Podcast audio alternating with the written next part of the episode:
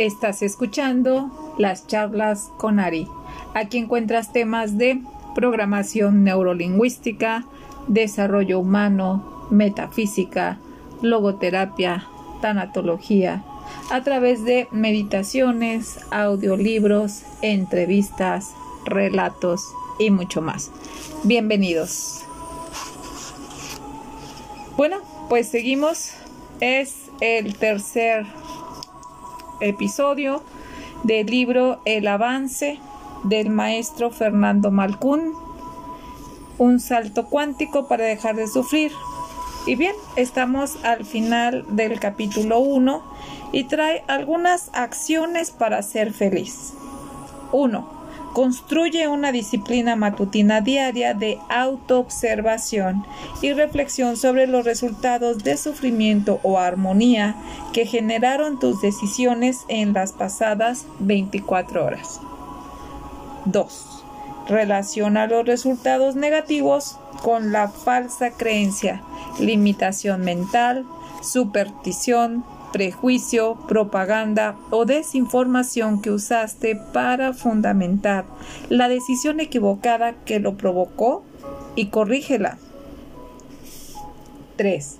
Observa cuando un mismo tipo de dificultades se repiten en tu vida.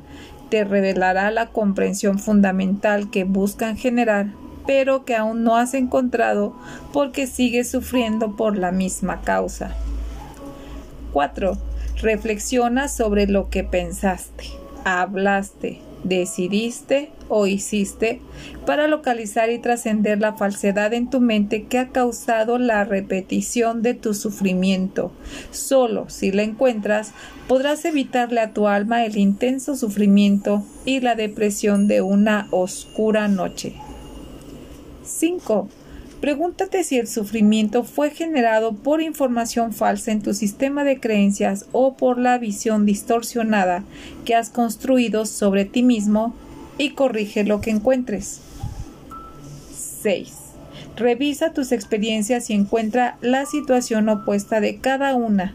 Observa los dos extremos polares simultáneamente y encuentra el punto medio entre ambos. Allí está la comprensión que te libera de su pendulación. 3. Conviértete en testigo de ti mismo. Así te separas de los estados negativos que quieres evitar y no les das la energía que necesitan para apoderarse de tu mente. 8. Toma conciencia diaria de lo que consideraste bueno o malo generando un juicio moral relativo que siempre termina creando conflicto y sufrimiento. Desarrolla la neutralidad interior. 9.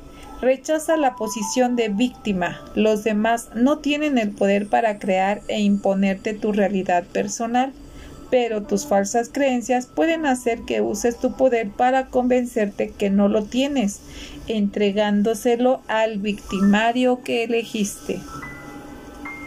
10. Rechaza la posición de víctima, así impides que destruya tu energía vital, que cree depresión, impotencia y somatización de enfermedad. 11. No bloquees las oportunidades, sincronicidades, intuiciones y la creatividad culpando a Dios por las dificultades que necesitas para aprender. 12. No te apegues a nada o a nadie.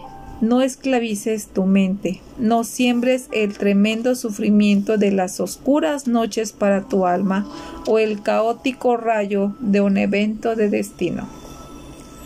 13.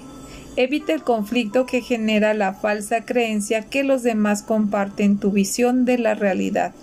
Todos tienen su propio, único y original mundo subjetivo, por eso, para ser feliz necesitas construir un estado permanente de neutralidad.